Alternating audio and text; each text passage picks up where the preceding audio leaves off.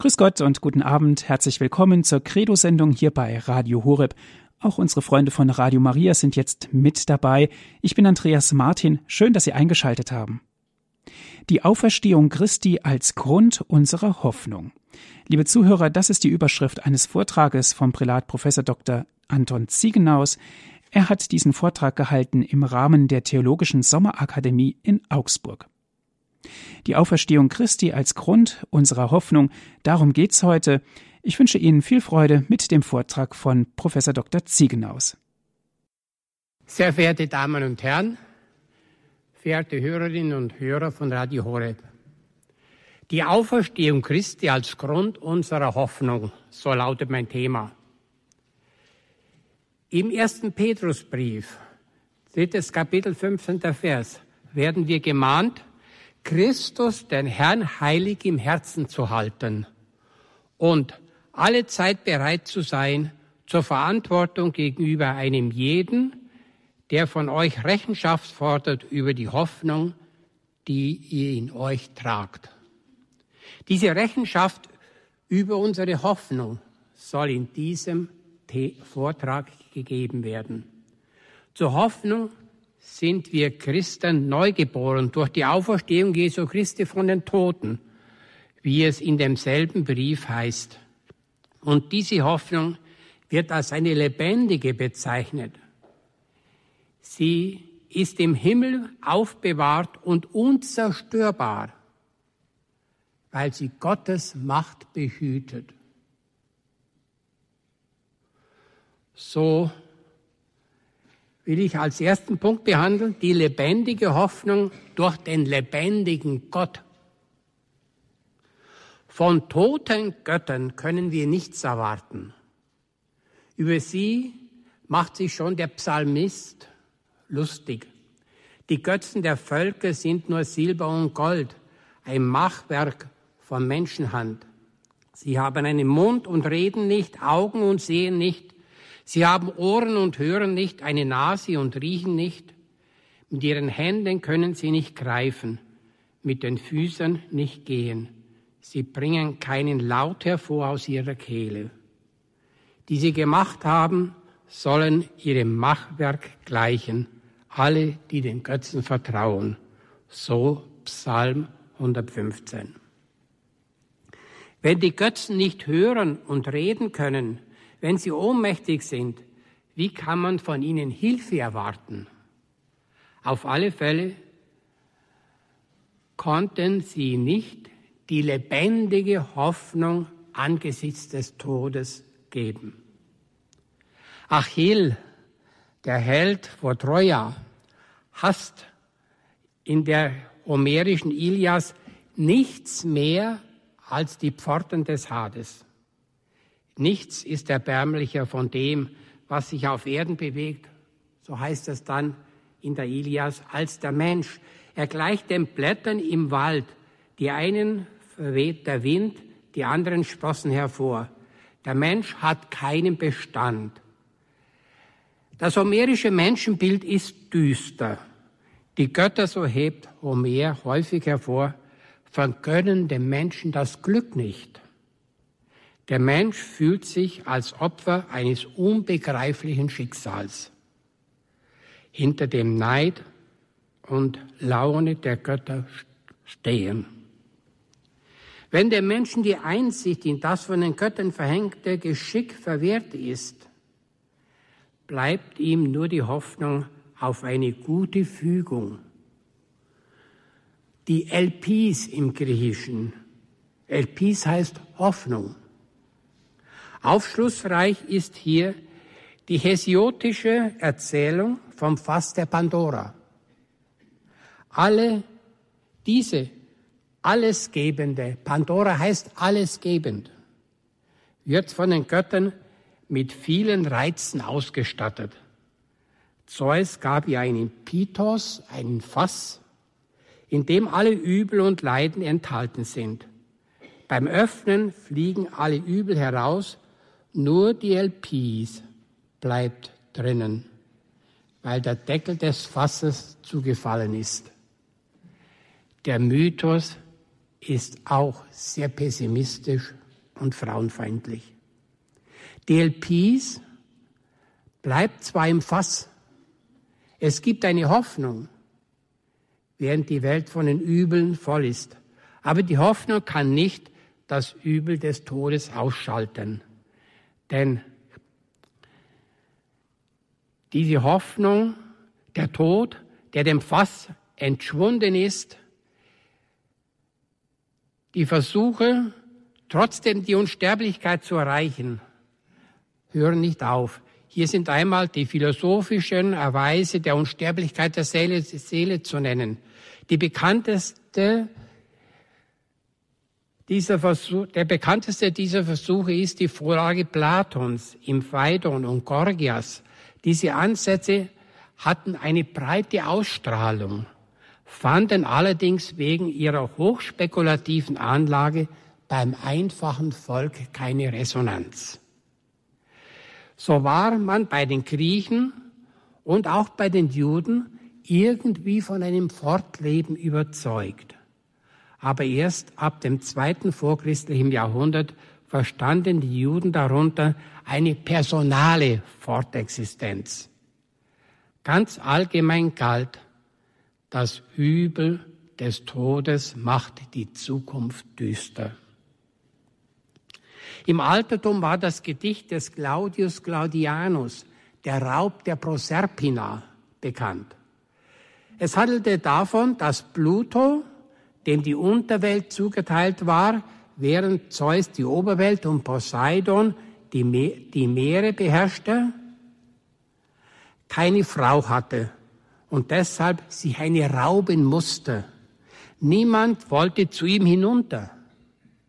In der Unterwelt fehlten nicht nur eine Frau, sondern auch die glückliche Schar der Kinder.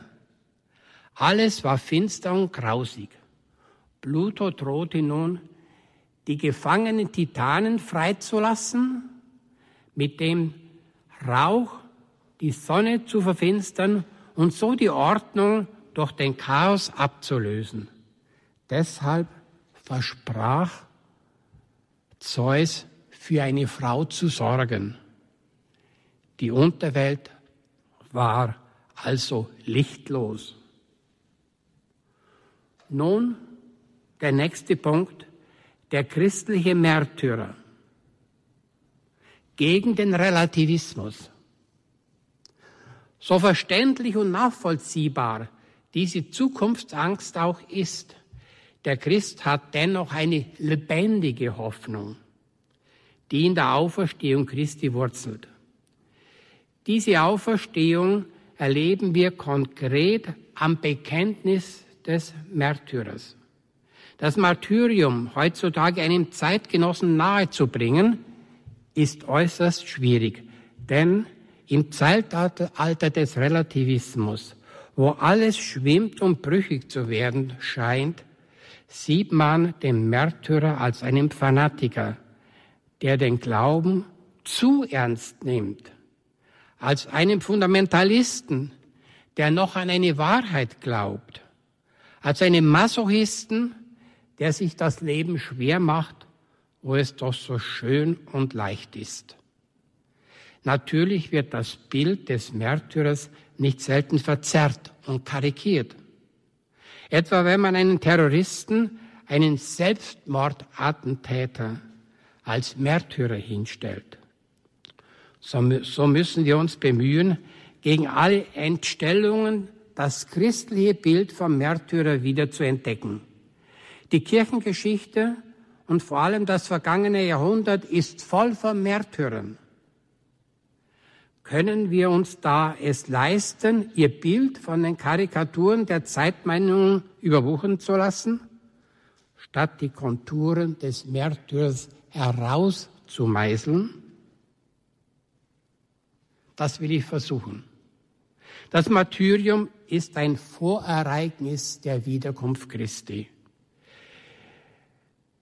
Bei ihr zeigt sich der Menschensohn als der, der er wirklich ist, während er in diesem Äon lächerlich ist und als Kreuzträger durch die Straßen der Jahrhunderte schreitet, zeigt er sich bei seiner Wiederkunft als Herr der Geschichte, als universaler Richter, als Ursache des Lebens. Der Märtyrer als Vorereignis der Wiederkunft zeigt nun, dass diese Wiederkunft nicht erst und ausschließlich am jüngsten Tag geschehen wird, sondern sich auch vorereignet. Und das erkennen auch sogar die Verfolger. Man kann sich nämlich den Hass der Verfolger nicht anders erklären als einen Hass gegen die überlegene Macht, die der Märtyrer bezeugt. Denn alles, was in dieser Welt Macht besitzt und dem, und dem Menschen sich unterwirft, erweist sich ohnmächtig. Ausdruck für diese Ohnmacht und Hilflosigkeit ist das Zähneknirschen, dass der Verfolger die Überlegenheit des Märtyrers ahnt und vielleicht sogar insgeheim bewundert, zeigt die Überlegenheit, zeigt, dass der Verfolger die Freiheit verspricht, wenn die Bedingung oder, das, oder die Forderungen akzeptiert werden, die er stellt. Die alten, zum Teil legendären Märtyrerberichte stellen diese Ohnmacht oft in der Weise dar, dass der Richter dem Märtyrer zuerst eine glänzende Zukunft verspricht, gute Schule, Besitz. Und wenn er da nicht mitmacht und nicht klein wird, dann droht er ihm und foltert ihn. Aber der Märtyrer bleibt standhaft. Da liegt eine Überlegenheit. Deutlich kommt es im Tagesgebet der am Fest der heiligen Agnes zum Ausdruck, die als junges Mädchen das Martyrium erlitt. Es heißt dort, ewiger Gott, du berufst, was schwach ist in dieser Welt, um das, was stark ist, zu beschämen. Die Überlegenheit des Märtyrers, in der die Drohungen und Foltern nicht in der Lage sind, ihn klein zu kriegen, liegt nicht vor allem in seiner menschlichen Willensstärke und Furchtlosigkeit.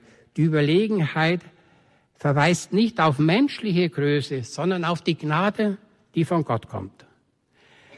Wie das Martyrium nicht aus einem beliebigen Grund erfolgen kann, sondern Jesus um meinetwillen betont. So soll der Gläubige sich keine Sorge machen, was er reden soll. Wörtlich, nicht ihr werdet dann reden, sondern der Geist eures Vaters wird durch euch reden.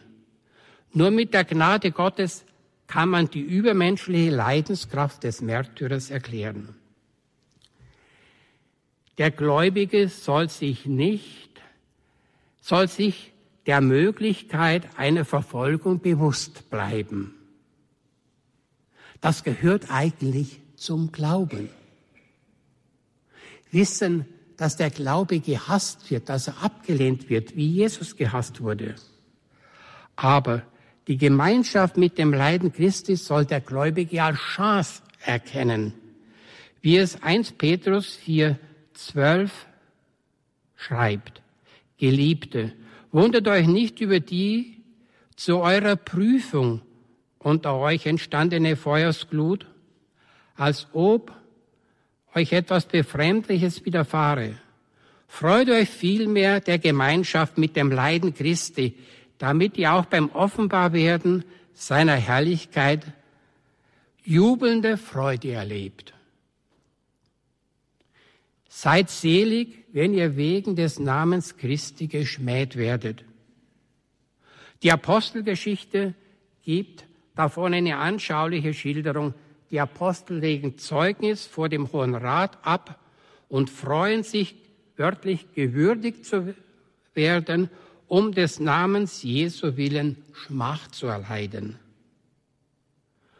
Durch das Zeugnis des Märtyrers für Christus der mehr gilt als das eigene Leben, fühlt sich der Verfolger in seiner Selbstherrlichkeit getroffen. Natürlich wird er andere Gründe vorschützen und sich auf Scheinargumente stützen. Deshalb mahnt der erste Petrusbrief zu achten, dass niemand wegen eines Vergehens leiden müsse, sondern nur, weil er ein Christ ist. Der Verfolger hat jedoch ein Interesse an der Verurteilung des Gläubigen. Deshalb akzeptiert er auch Scheingründe. Aufschlussreich ist in diesem Zusammenhang die zweite Apologie Justins an den Kaiser Antoninus Pius. Justin berichtet von einer ausschweifenden Frau, die durch die Lehre Christi zu einem ehrbaren Leben geführt wurde. Sie wollte sich von ihrem lasterhaften Mann trennen, aber die Christen drängten sie, bei ihm zu bleiben und seine Besserung zu erhoffen. Sie tat es. Als sie aber nach Ägypten fuhr und es dort noch ärgerlicher trieb, gab sie ihm den Scheidebrief. Ihr Mann verklagte sie daraufhin, sie sei Christin. Das wird also eine Anklage. Ebenso ihren christlichen Lehrer, der vorgeladen wurde und gefragt, ob er ein Christ ist. Er bejahte die Frage und wird zum Tod verurteilt. Ein gewisser Lucius hielt daraufhin dem Stadtpräfekten Urbicus vor, wörtlich, aus welchem Grund hast du diesen Menschen, der weder ein Ehebrecher, noch ein Mädchenschänder, noch ein Mörder, noch ein Dieb oder Räuber, noch sonst eines Verbrechens überführt ist, sondern sich nur zum christlichen Namen bekannt hat, abführen. Auch Lucius, ebenfalls ein Christ, wurde daraufhin zum Tod verurteilt.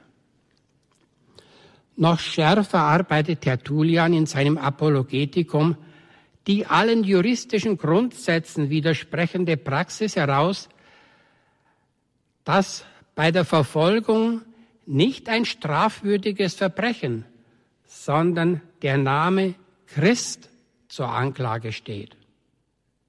Tertullian verweist auf die Anfrage des Statthalters Plinius an Kaiser Trajan, wie man mit den Christen verfahren soll. Sie würden sich nach Plinius am Sonntagmorgen zum Lob Christi versammeln und sich dabei in die Lehre vertiefen, die Mord, Ehebruch, Betrug, Verrat und alle anderen Verbrechen verbietet. Trajan antwortet, man solle nach den Christen nicht fanden, sie aber bestrafen, falls sie vor Gericht gestellt werden. Das sei, so Tertullian, eine verlegene und verworrene Entscheidung. Nach Verbrechern fande man nämlich in einem geordneten Staatswesen. Unschuldige bestrafe man aber nicht. Auch wenn man durch die Folter ein Gefängnis über die vergangene Untat erreichen, zu erreichen versucht, bei den Christen will man nur einen Widerruf. Ein Verbrecher würde ferner bestraft, selbst wenn er seine Tat bereut. Ein Christ wird freigelassen. Wenn Verbrecher leugnen, schenke man ihnen nur Schwerglauben. Den Christen sofort. Dieses, Verbre dieses Verfahren widerstreitet so offensichtlich jedem normalen Rechtsdenken, dass es sich der Tullian wie auch Justin und wie auch die Offenbarung des Johannes nur als ein Wirken der Dämonen erklären kann. Tertullian fährt dann wörtlich vor, fort. Verdacht sollte dieser Wiedersehen bei euch erwecken, ob da nicht eine Macht im Dunkeln verborgen ist, die sich eurer wieder alle Regeln, wieder den Sinn des Richtamtes, ja sogar gegen die Gesetze bedient. Denn, so viel ich weiß, gebieten die Gesetze Übeltäter ausfindig zu machen, nicht sie zu verstecken und schreiben vor, sie vor dem Geständnis, sie nach dem Geständnis zu verurteilen und ihnen und sie nicht freizusprechen.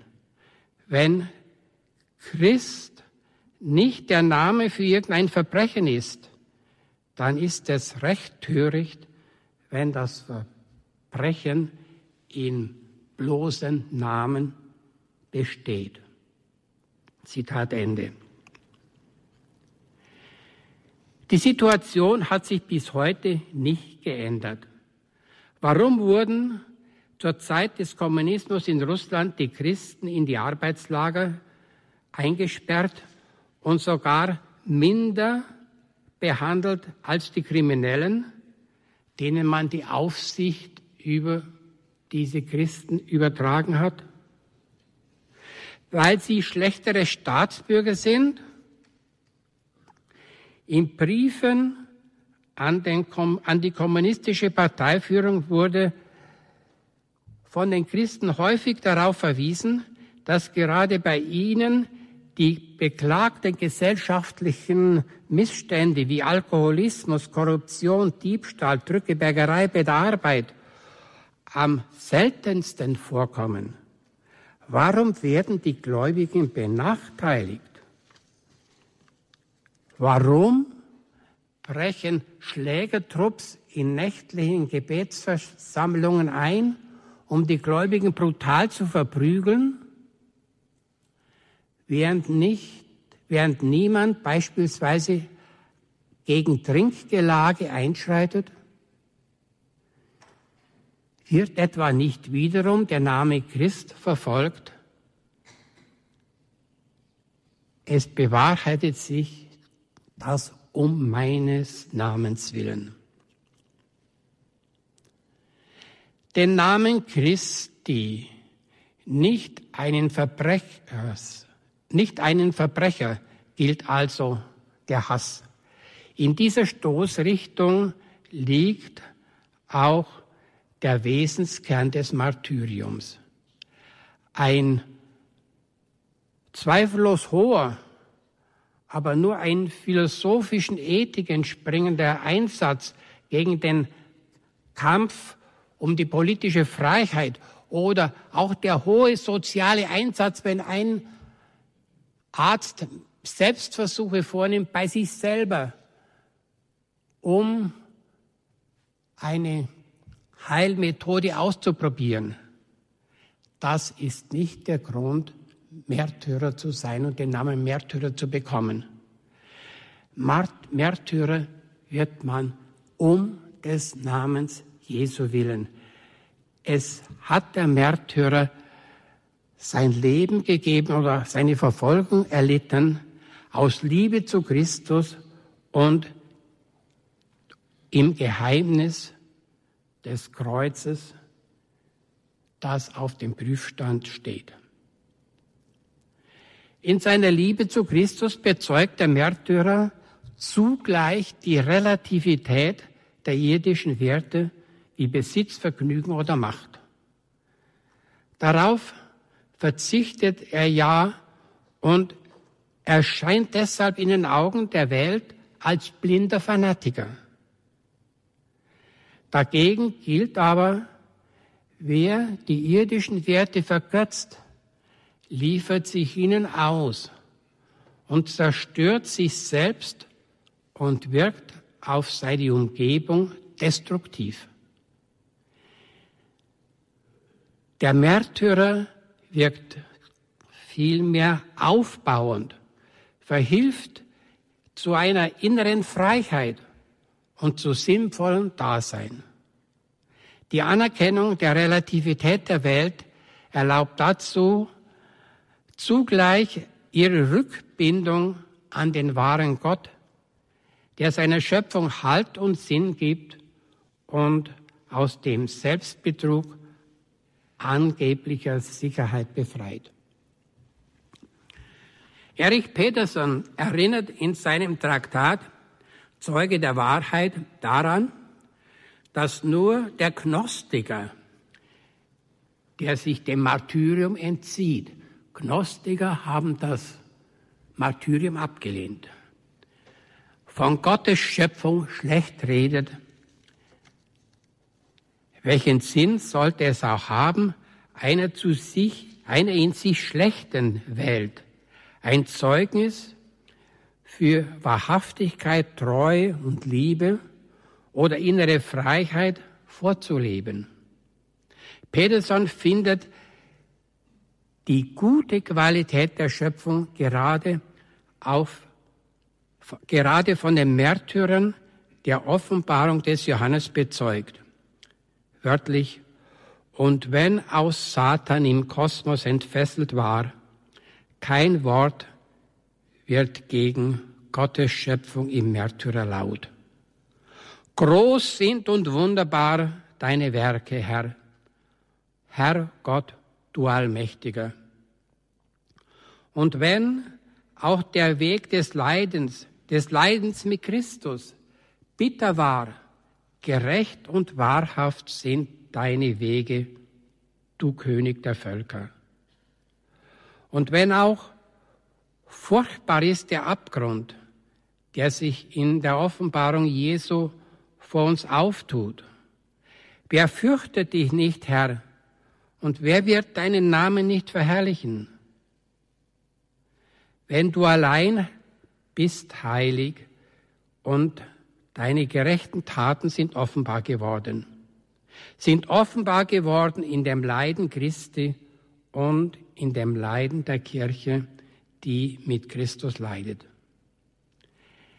Wenn Christus die Welt bis zum Tod geliebt und sie durch seine Erlösungstat befreit hat, dann kann der Märtyrer, der Christus nachfolgt, die Welt nicht für schlecht erklären. Auch er trägt dazu bei, dass sie aus ihrer Selbstversponnenheit und Selbstverfallenheit frei wird. Der Einsatz für eine bessere Welt ist nur sinnvoll, wenn die Welt selber gut ist. Der Märtyrer ist somit auch für die Realität Gottes ein Zeuge, der vielleicht vor der Wiederkunft Christi seine Überlegenheit über die Mächte der Welt zeigt und zwar in einer, in der ohnmächtigen Macht des siegreichen Kreuzes. Es ist ferner, er ist ferner Zeuge für die Relativität der Welt, die sich dadurch herausgefordert fühlt und widersprüchlich und gereizt reagiert. Der Märtyrer bezeugt schließlich, dass diese relative Welt als geschaffene gut ist, die Liebe und des vollen Einsatzes wert ist.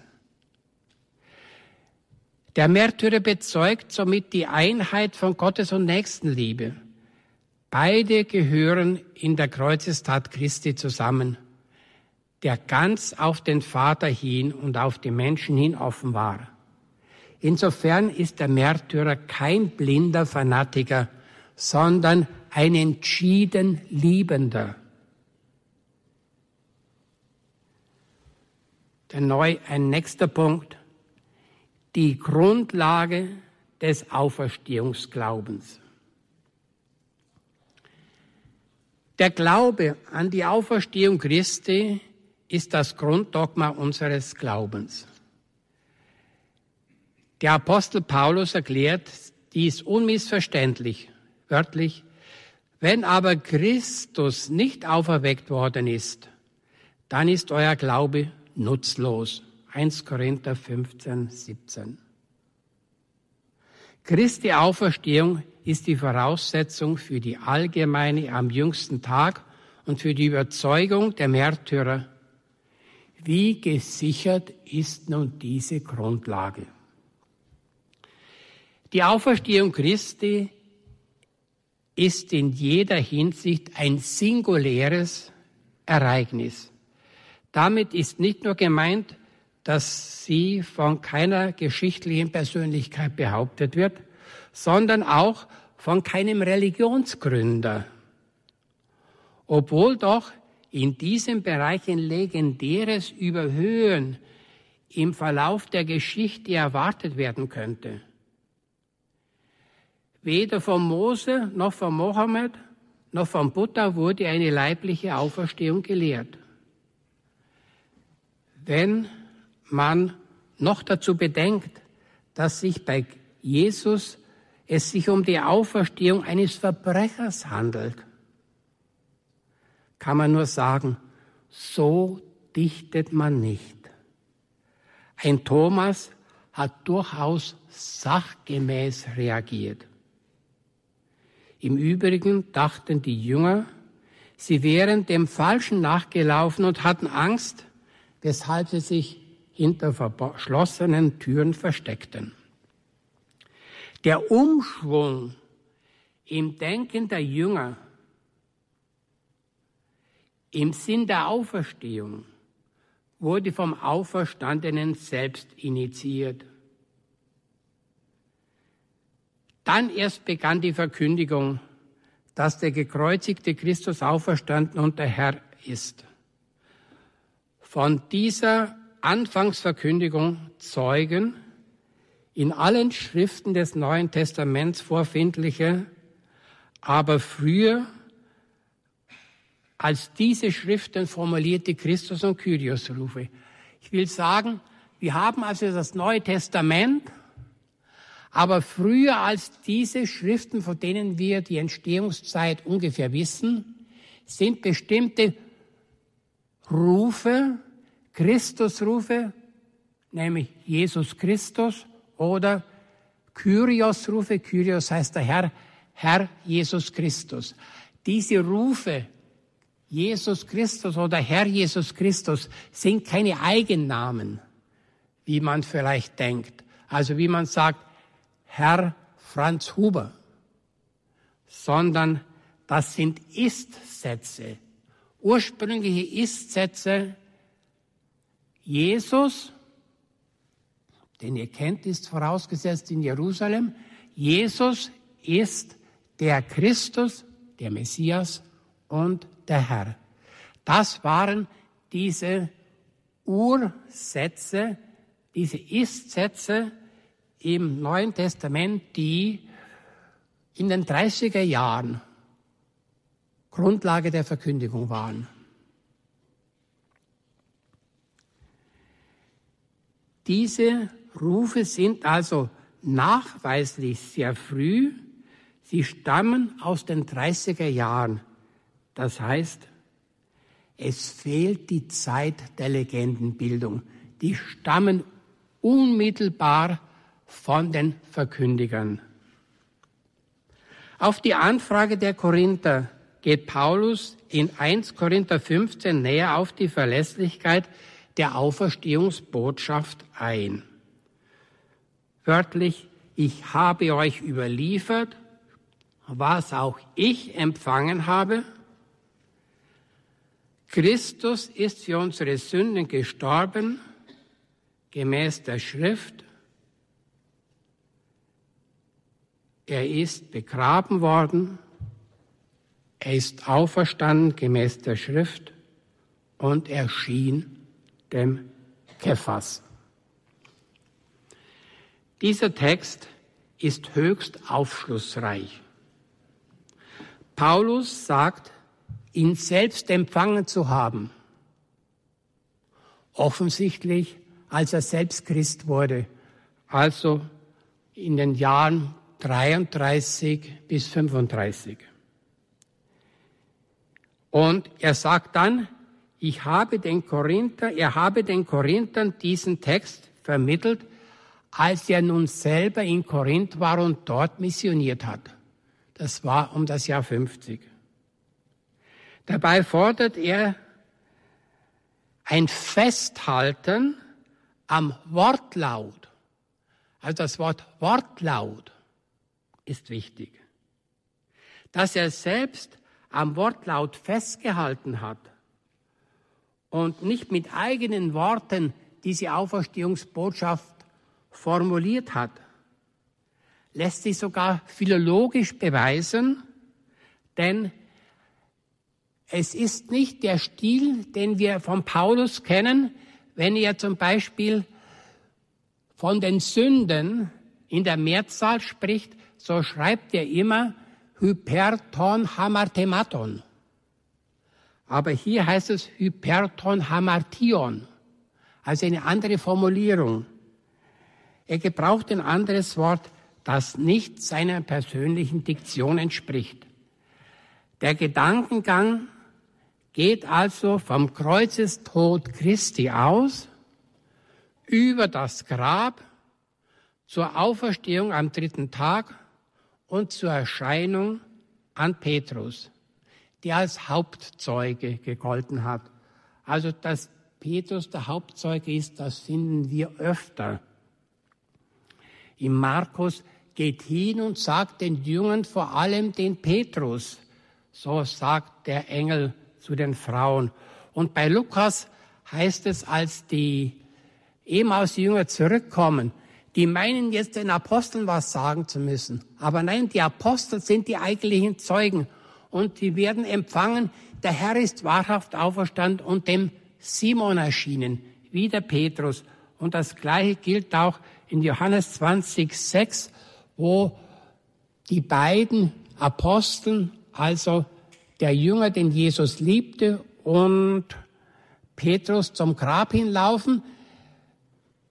Der Lieblingsjünger ist schneller und Petrus kommt also langsam an und der Lieblingsjünger bleibt stehen, wartet, bis dann Petrus ins Grab hineingeht, schaut, wie die Dinge liegen, dass die Tücher noch da liegen. Das heißt, er wurde nicht gestohlen, denn wenn ich eine Leichen, einen Leichnam stehle, dann lasse ich doch nicht die Leichentücher liegen, ich stehle sie doch in den Leichentüchern. Und dann erst geht Johannes selber ins Grab hinein. Das heißt, der eigentliche Zeuge ist Petrus. An Korinther 15, 3 bis 5 kann man erkennen, dass der Text sehr alt ist Insofern fehlt die Zeit für Legendenbildungen. Ferner, dass die Urkirche auf eine korrekte Wiedergabe Wortlaut, heißt es, Wert legte. Und so Paulus bei seiner Bekehrung und die Korinther bei ihrer Bekehrung und auch später bei der Abfassung des Briefes es mit dem gleichen Text zu tun haben. Man hat also einen stereotypen Text immer wieder gegeben. Und dieser Text ist sehr früh, vielleicht fünf bis sechs Jahre erst nach den Ereignissen in Jerusalem formuliert worden. Dann heißt es im Korintherbrief noch, es gibt Zeugen und es wird, werden die Zeugen genannt, also Petrus und dann noch die zwölf und dann einmal 500, von denen die meisten noch leben. Damit ist gemeint, ihr könnt ja hingehen und euch erkundigen, sind das Träumer, sind das Lügner, wenn sie so etwas wie eine Auferstehung berichten. Man kann sich erkundigen. Die Auferstehungsbotschaft, ist etwas völlig Unglaubliches, Unglaubwürdiges von der einen Seite her, wenn man vom, von der Alltagserfahrung daran geht. Andererseits ist es eine der bestbezeugten Kunden aus dem Altertum. Sehr früh die feste Formulierung und die Zeugen, die man befragen kann, werden genannt. Nächster Punkt. Der lebendige Gott der Bibel. Die Auferstehung Christi ist ein Ereignis der Endzeit inmitten der Geschichte. Ein Ereignis, das Gott bewirkt. Der Glaube daran hängt zutiefst von der Gottesvorstellung der, je, der jeweiligen Menschen ab. Also die Gottesfrage ist sehr wichtig für den ganzen Auferstehungsglaube. Wer bei Gott nur an ein apersonales höheres X denkt, wird ihm die Auferstehung Christi als Vorstufe der allgemeinen Auferweckung und einer verklärten Welt nicht zutrauen. Ein höheres X kann das nicht.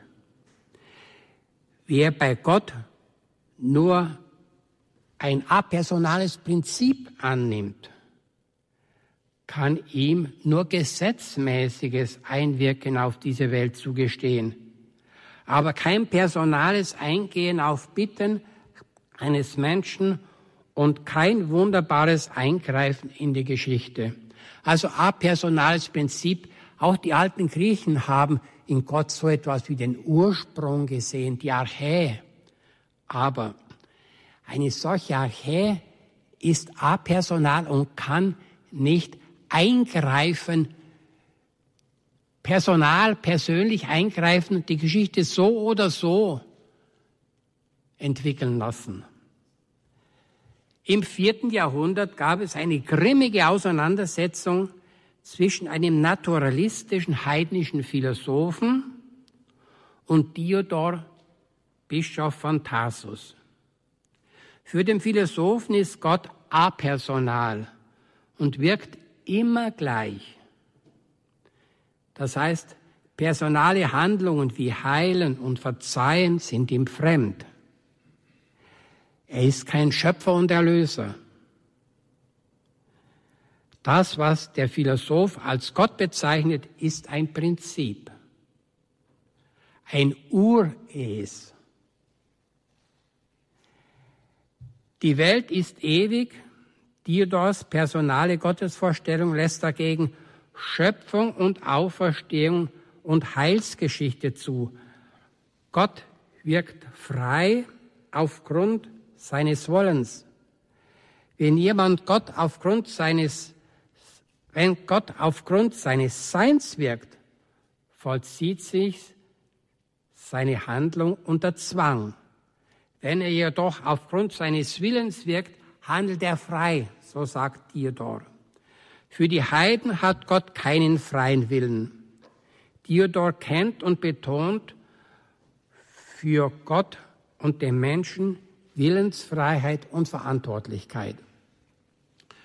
Für den Heiden gibt es keinen Schöpfungsbeginn und konsequenterweise auch keine Auferstehung.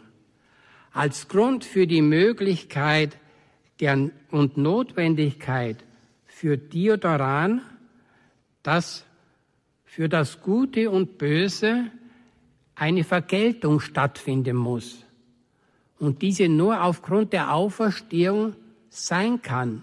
Wörtlich, wenn keine Auferstehung von den Toten stattfindet, wie werden sich dann die gleich sein, die die Marterqualen zugefügt und die sie ausgehalten haben? Also er fragt hier, Wann gibt es Gerechtigkeit? Der eine hält die Marterqualen aus und der andere fügt sie voll Freude zu. Diodor kann einsichtig machen, dass nur eine personale Gottesvorstellung die Auferstehung denken lässt und die apersonale sie von vornherein ausschließt.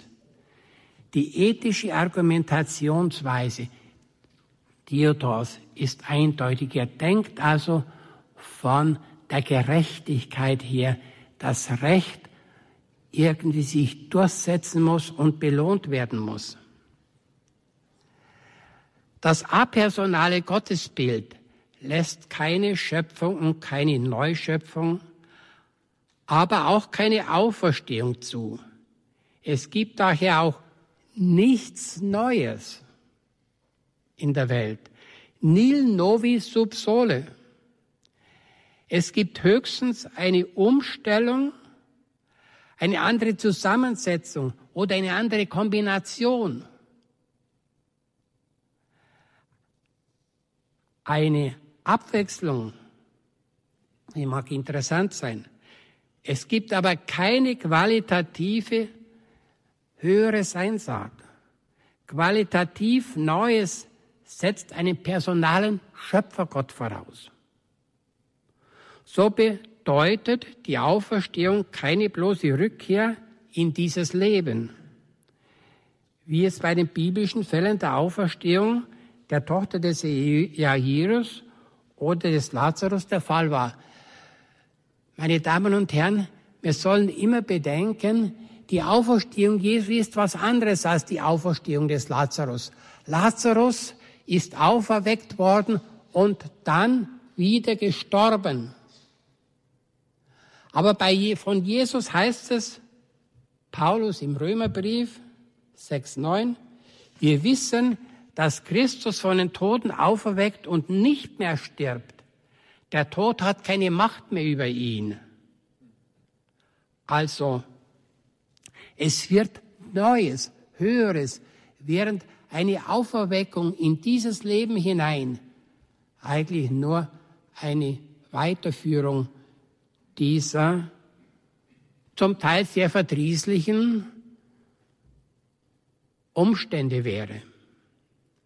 Die allgemeine Auferstehung am jüngsten Tag wird auch uns mit einer neuen Leiblichkeit beschenken. Das heißt, mit einer qualitativen, höheren Wirklichkeit, während die apersonale Gottesvorstellung nur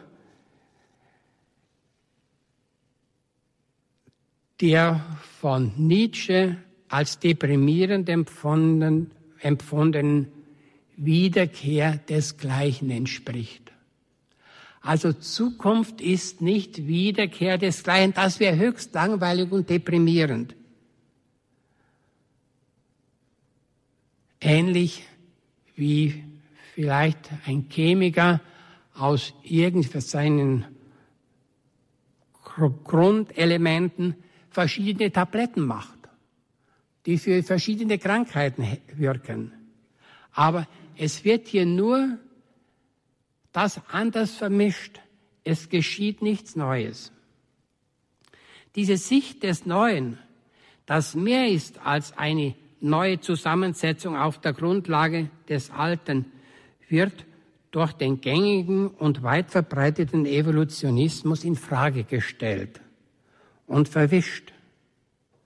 Man nimmt an, dass aus der sogenannten Ursprung Ursuppe sich das Leben und schließlich der Geist entwickelt habe.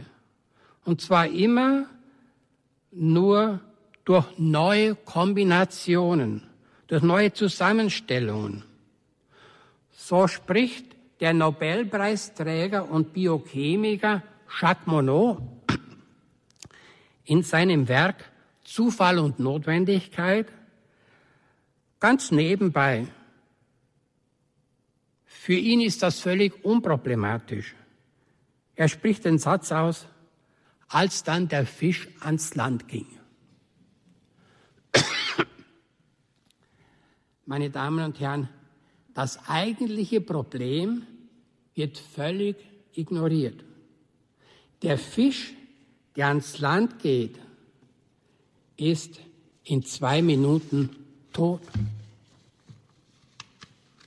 Monod bietet hier ein gutes Beispiel für die in der Evolutionsforschung allgemeine Tabuisierung eines Problems, nämlich, dass man zwar in der Mikroevolution eine großartige Entwicklung kennt, in der Mikroevolution, aber wenn man die Literatur anschaut für die Makroevolution, gibt es keine Literatur. Das heißt, die Makroevolution dass so etwas geschehen ist wie der Übergang von Materie oder Ursuppe in Leben, von Leben in Geist, da fehlen einfach die Erfahrungen, die Forschung tritt hier auf der Stelle, bringt eigentlich nichts Neues. Dieses Problem, dass die Makroevolution nicht weiterkommt, wird immer überdeckt durch viele Beispiele aus der Mikroevolution. Die großen Sprünge kennen wir nicht. Neues entsteht nur durch Schöpfung, so das Leben, der Geist, die Person, die verklärte Leiblichkeit. Ohne Gott als Person gibt es nichts Neues, sondern nur Wiederholungen, andere Variationen, neue Mischungen, keinen qualitativen Fortschritt. Rudolf Bultmann leugnet Wunder und Auferstehung, ein Eingreifen Gottes in dieses Weltgeschehen. Auf die Frage, warum dann noch von Jesus reden, sagt Bultmann, jetzt braucht er den Grund, warum er von Jesus redet. Weil an Jesus Gott gehandelt habe. Aber wo? Heinrich Schlier stellt da die Gegenfrage und fragt, warum Gott, wenn er an Jesus Christus gehandelt hat, ihn nicht auch im realistischen Sinn von den Toten auferweckt haben konnte? Die rechte Sicht von Gott ist für den Auferstehungsglauben grundlegend. Insofern hat Diodor recht, wenn er den Heiden, dem Heiden entgegenhält. Warum sollte Gott nicht etwas können, was er, der Heide, nicht versteht? Warum sollte es Gott nicht möglich sein, weil es der Heide nicht versteht? Meine Damen und Herren, ich habe von den Auferstehungszeugen gesprochen. Das sind die Märtyrer. Für sie ist die Gemeinschaft mit Christus wichtiger als das eigene Leben. Und die Märtyrer werden in den Hochgebeten der heiligen Messe immer genannt mit den Aposteln. Sie sind neben und nach den Aposteln die Urzeugen. Habe dann davon gesprochen, dass dieses Zeugnis bestens belegt ist.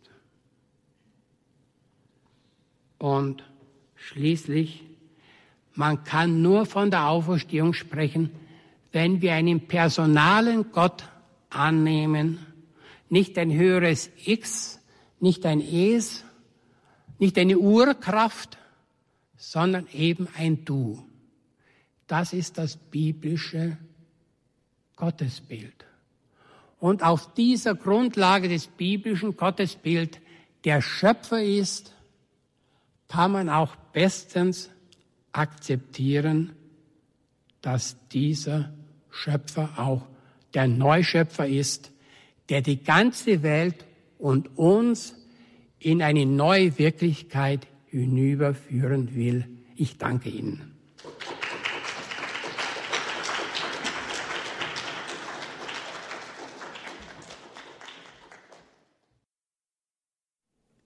Sie hörten die Sendung Credo hier bei Radio Horeb. Liebe Zuhörer, die Sendung wurde für Sie aufgezeichnet. Wenn Sie sie gerne noch einmal zum Nachhören bestellen wollen, rufen Sie an unseren CD-Dienst unter folgender Telefonnummer 08323 9675120. Noch einmal die Telefonnummer von unserem CD-Dienst, das ist 08323 9675120. Wenn Sie von außerhalb Deutschlands anrufen, 0049 vorab wählen. Weiter geht's mit der 8323 9675120. Die Sendung steht auch zum Herunterladen auf Ihrem Computer bereit auf unserer Internetseite www.hore.org. Das ist unsere Internetadresse www.hore.org. Dort gibt es die Sendung zum Herunterladen auf den Computer. Ich darf mich bei Ihnen bedanken fürs Dabeisein und auch zugleich verabschieden. Ich wünsche Ihnen noch einen angenehmen und gesegneten Abend. Alles Gute und auf Wiederhören sagt Ihnen Ihr Andreas Martin.